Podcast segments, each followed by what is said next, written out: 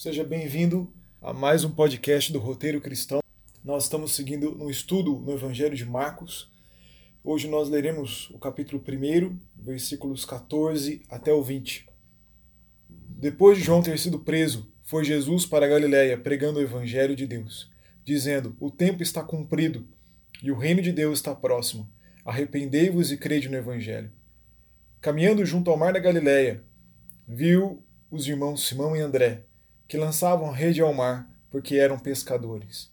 Disse-lhe Jesus: Vinde após mim, e eu vos farei pescadores de homens. Então eles deixaram imediatamente as redes e o seguiram. Pouco mais adiante viu Tiago, filho de Zebedeu, e João, seu irmão, que estavam no barco consertando as redes, e logo chamou, deixando eles no barco a seu pai Zebedeu com os empregados, seguiram após Jesus.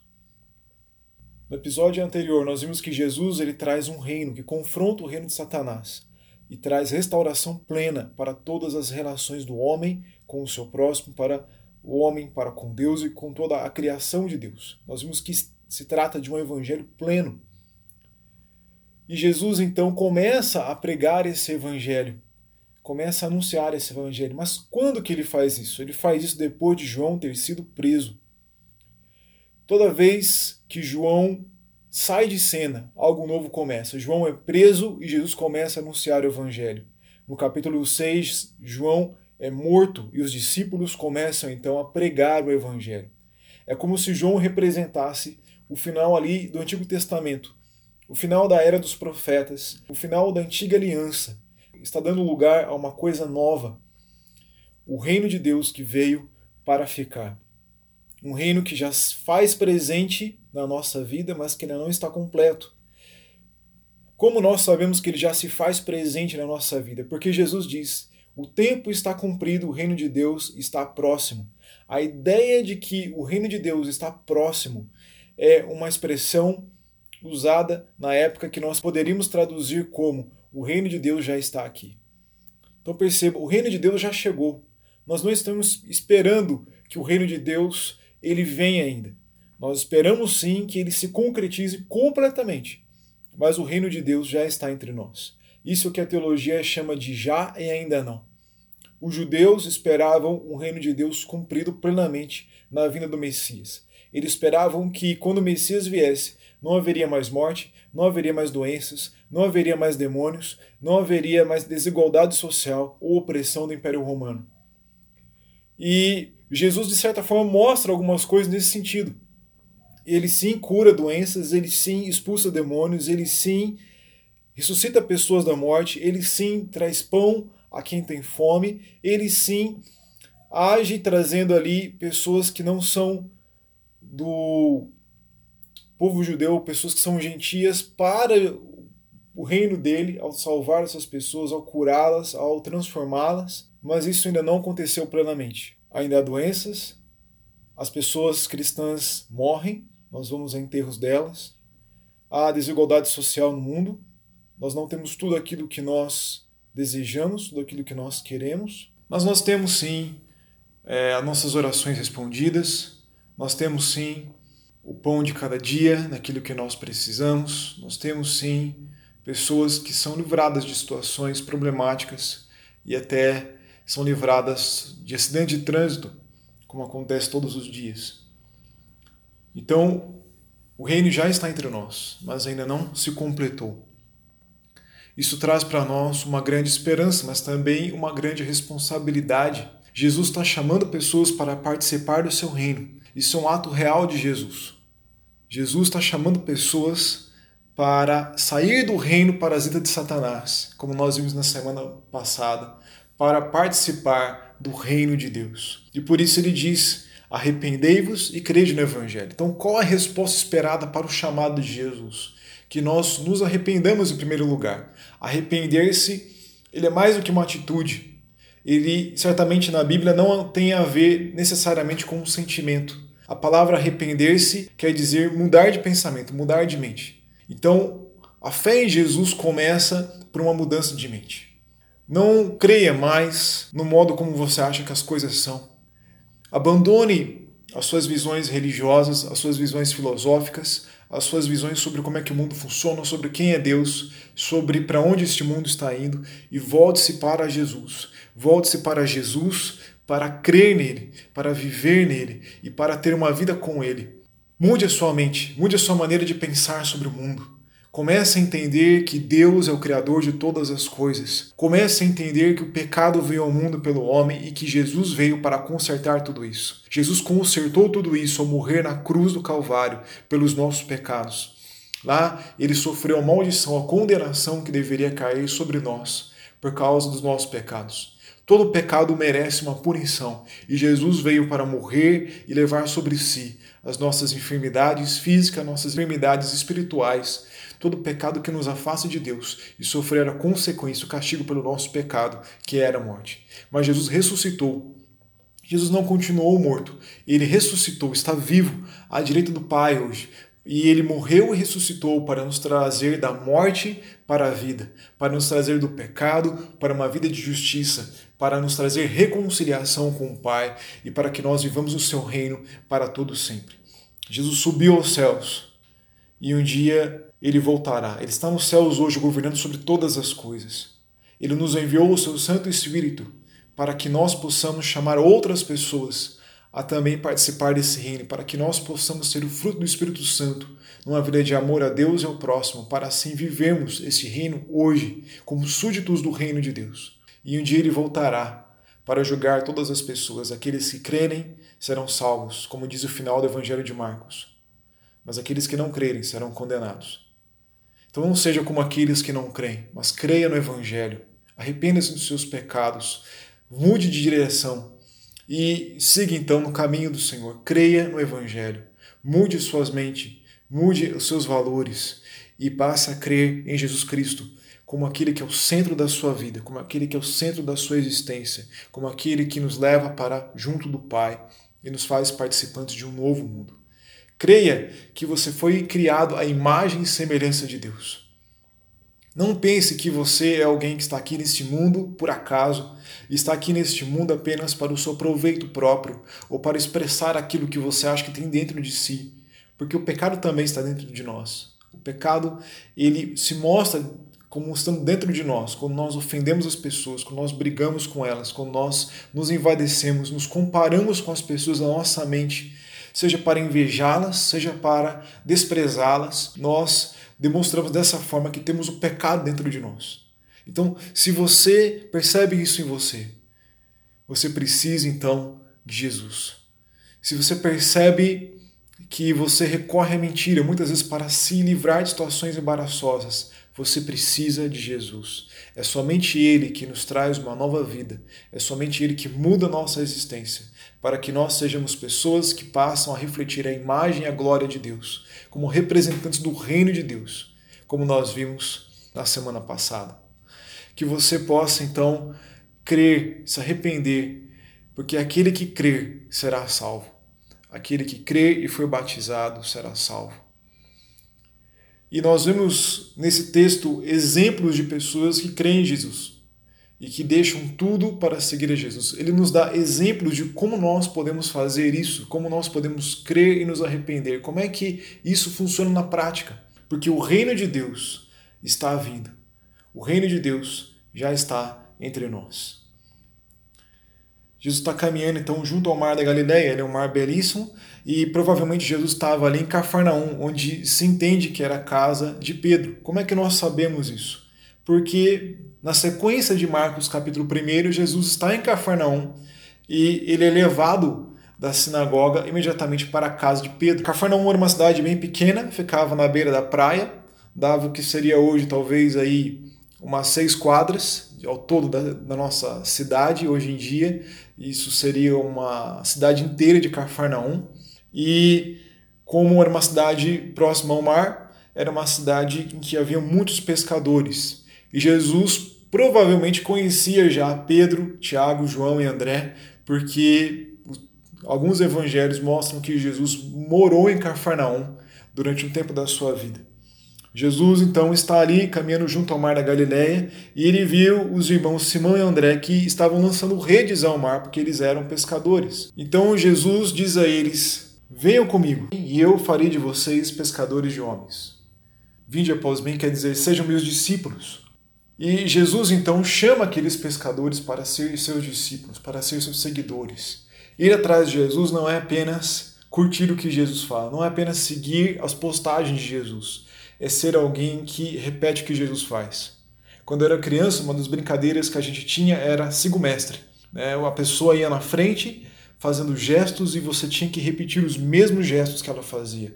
A ideia é que Jesus vai à nossa frente e ele mostra aquilo que nós devemos crer, aquilo que nós devemos sentir, aquilo que nós devemos falar, aquilo que nós devemos fazer, e nós estamos seguindo o mestre, repetindo tudo o que ele faz. Isso quer dizer que as suas opiniões, devem ser as opiniões de Jesus. Isso quer dizer que a sua conduta deve ser uma imitação do que Cristo faz. Isso quer dizer que a sua meta de vida deve ser aquela meta que é a meta de Cristo, glorificar o reino de Deus. Você tem feito todas as coisas pensando em como exaltar a Deus com aquilo que você faz? Você pensa em fazer todas as coisas como se fosse uma criança fazendo um desenho para entregar ao pai como um presente para ele ou para a mãe no dia das mães. Você, quando posta alguma coisa ou quando dá a sua opinião, você pensa na sua opinião ou você pensa na opinião de Cristo? Na opinião que a Bíblia traz. Muitos cristãos têm dificuldade com isso. Eles acham que aquilo que Cristo fala, aquilo que a Bíblia fala, não se encaixa na nossa realidade, que a realidade é muito mais complexa do que a Bíblia. Porém, o Deus que criou toda a realidade, que conhece todos os mínimos detalhes dela, que sabe aquilo que é o certo, por acaso nos daria uma visão simplista das coisas? Por acaso nos daria uma visão que não se encaixa na nossa vida? Então nós devemos falar aquilo que Cristo falaria e nos posicionar como Cristo se posicionaria. Nós devemos colocar o reino de Deus como a maior coisa de nossas vidas, como o maior projeto social e político para o nosso país. Certamente, nós não podemos apenas pegar a Bíblia e colocar todos os mandamentos e regras nos mínimos detalhes no nosso dia de hoje, porque nem no decorrer de toda a Bíblia as coisas são desse jeito. Mas você percebe uma coerência em toda a Bíblia, de propósito, uma coerência da Bíblia de referências e de valores, de posicionamentos. Nós devemos seguir isso. Se nós formos discípulos de Jesus, ele nos fará pescadores de homens. Perceba que isso é uma consequência natural você é discípulo de Jesus e naturalmente você é pescador de homens. Pescador de homens seria chamar as pessoas também a crer e se arrepender.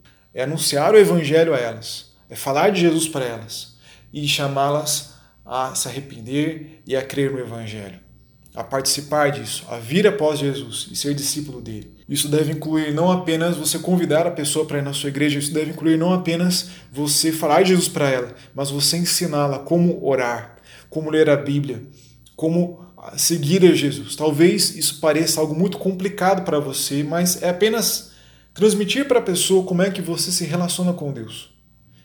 É orar junto com ela para ela ver como é que você ora, é ler a Bíblia junto com ela para ela vê como é que você lê a Bíblia e como é que você entende as coisas na Bíblia. E isso é muito simples. Eu lembro que quando eu estava ainda na época de faculdade, lá em Ribeirão Preto, quando eu fazia psicologia, eu dividia um quarto com outra pessoa e eu comecei a estudar o Evangelho de João com ela. Né? Na verdade, outra pessoa da República estudava João com ela e essa pessoa teve que se afastar da casa e eu comecei a fazer, a estudar com ela João. Eu não tinha nenhum preparo teológico, não tinha nenhum preparo de como estudar a Bíblia. Eu apenas lia o texto, o capítulo do dia e trazia aquilo que eu entendia na minha limitação, do meu jeito, para aquela pessoa. E Deus vai usando a gente dessa forma mesmo Deus vai guiando a gente para mostrar o caminho para as pessoas. Outras vezes a gente dá conselhos para as pessoas. Outras vezes a gente consola as pessoas e diz: Olha, confia em Deus. Eu já confiei em Deus e minha situação mudou de assim para assado. Então você pode sim ser usado por Deus, mas a condição essencial é você ser um real discípulo de Jesus. Somente aqueles que são discípulos de Jesus podem chamar outras pessoas a ser discípulas de Jesus. Como diz um autor, Ninguém pode dizer, olha, Jesus está ali, vá até lá.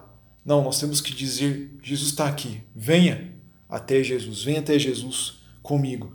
Então, o que acontece com os cristãos hoje?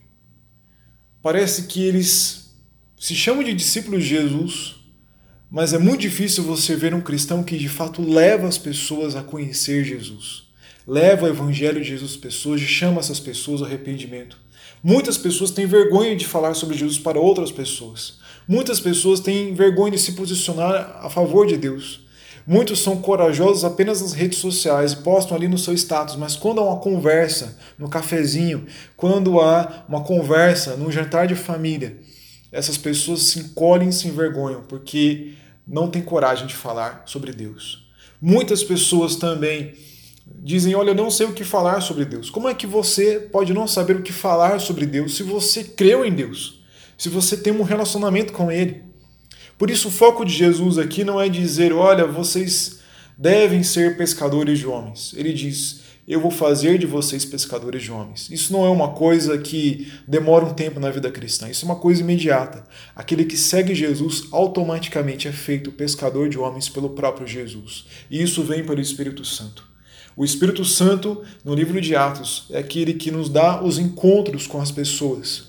Ele nos dá as palavras certas, na hora certa. Estevão tinha uma sabedoria a que ninguém podia resistir para falar sobre Jesus. Ele não tinha uma sabedoria que ninguém podia resistir sobre política, ou sobre economia, ou sobre ciência. Ele tinha uma sabedoria que ninguém podia resistir para falar sobre Jesus para as pessoas.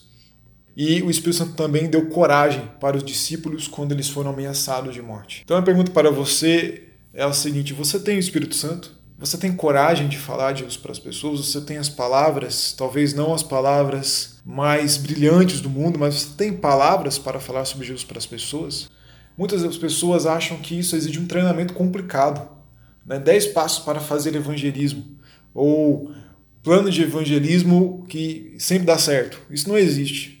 Nós podemos falar de Deus para as pessoas e as pessoas não crerem. Isso faz parte de qualquer experiência de qualquer cristão. Porém, Deus nos usa para sim falarmos de Deus para as pessoas, isso sem um preparo e uma, um versículo decorado, alguma coisa do tipo. Certa vez eu estava num trabalho missionário lá no Rio Grande do Sul e a gente ia levar uma Bíblia para a casa de uma pessoa, estávamos em três pessoas e ninguém sabia direito chegar na casa dessa pessoa. Então, como toda pessoa com mínimo de inteligência e sem um, um Google Maps ou um Waze que levasse diretamente para aquele lugar, porque as ruas eram de terra, a gente pediu para um vizinho que nós vimos ali na varanda da sua própria casa nos dar orientação. Uma vez que ele nos deu orientação, nós pensamos, mas nós estamos aqui com a Bíblia na mão, levando a palavra de Deus. Por que não levar a palavra de Deus para essa pessoa? Então o que, que nós fizemos? Nós começamos, eu comecei a falar de Deus para aquela pessoa. E uma das pessoas que estavam comigo, né, um de nós três, começou a falar: olha, abre a Bíblia em tal versículo. Eu abri a Bíblia em tal versículo e lia. E mal terminava de falar, ele já falava: lê, abre a Bíblia em outro versículo. E começava a falar. E eu percebi que a pessoa que estava me ouvindo não estava tendo noção nenhuma.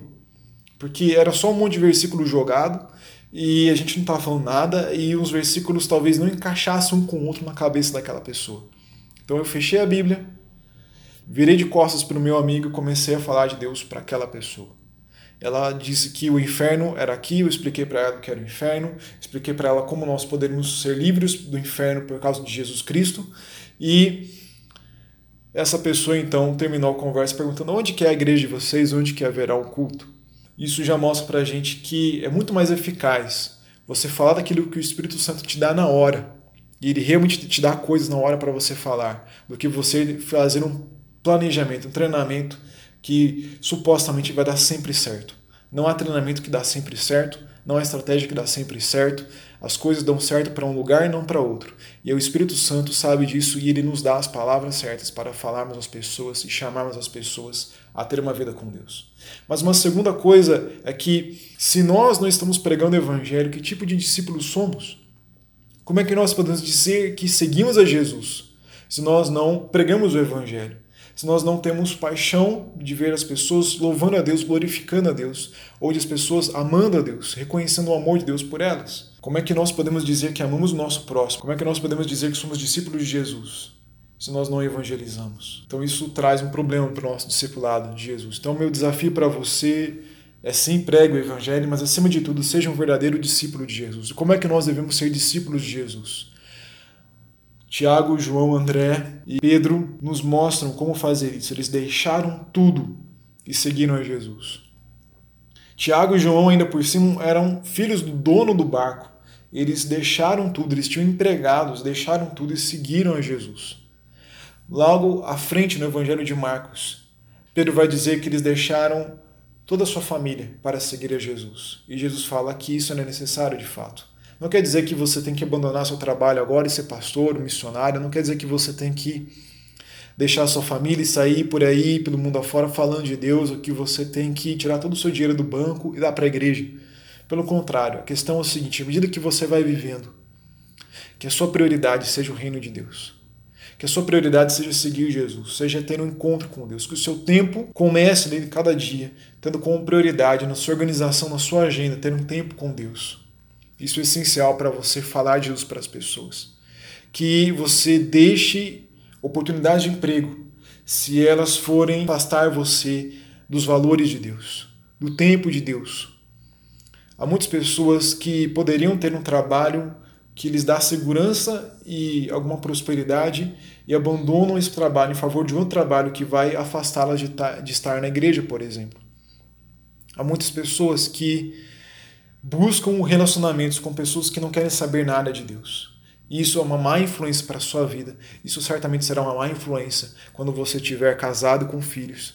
Porque eu já vi muitas pessoas, muito crentes, casadas com pessoas não crentes.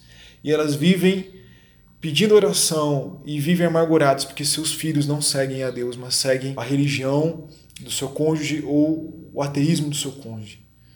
Então, deixar tudo quer dizer o seguinte: quando uma coisa te impedir de seguir a Jesus, deixe ela. Se talvez essa coisa mudar de figura lá na frente e te possibilitar estar com Deus novamente, então fique com ela. Lembro de um caso de um amigo meu que ele namorava uma moça e ele gostava muito dela, mas então ela não queria saber de Deus. E ele então decidiu deixá-la. Não falou nada para ela, oh, estou deixando você por causa de Deus. Depois de um tempo, essa moça começou a frequentar a igreja, ela foi batizada na igreja, ele soube disso, eles voltaram a estar juntos, então eles se casaram. Então perceba, ele deixou a moça porque estavam seguindo por caminhos diferentes. Mas quando essa moça seguiu pelo caminho de Jesus, eles então voltaram a ficar juntos porque estavam seguindo o mesmo mestre. Então deixe coisas por Jesus. O que, que te atrapalha hoje de seguir a Jesus? O que, que te atrapalha hoje? O que, que te afasta de Deus hoje? O que, que te impede de estar com Deus hoje, de seguir a Jesus? Deixe isso de lado. Certamente aquilo que você perder, você recuperará depois de outra forma. Jesus promete isso, que aquele que deixa pai, mãe, filhos e filhas e campos, e dinheiro e toda uma série de coisas por Jesus recuperará cem vezes mais essa vida. Com perseguições na vida por vir, o reino de Deus completamente, a vida eterna. Certamente isso valerá muito mais a pena do que qualquer coisa que você pode ter nessa vida. Primeiro, porque é eterno. Segundo, porque é muito melhor. Vem das mãos de um Deus que é perfeito, santo, que conhece seu coração e sabe que vai te fazer feliz de verdade. Então busque a Deus Firme-se nele, deixe tudo para seguir a Jesus e que ele te faça um pescador de homens, um pescador de mulheres, uma pessoa que vive para glorificar a Deus. Por quê? Porque o reino de Deus já está entre nós. Então chame as pessoas a crer e se arrepender. Imagine como seria bom se as pessoas que você ama se arrependessem e crescem em Jesus. Como seria um futuro de bênção, como seria um futuro eterno de glória de honra e de felicidade. Que você leve essa mensagem de Jesus para as pessoas, para que elas creiam e façam parte desse reino para todos sempre. E que Deus abençoe e te use nisso. Amém.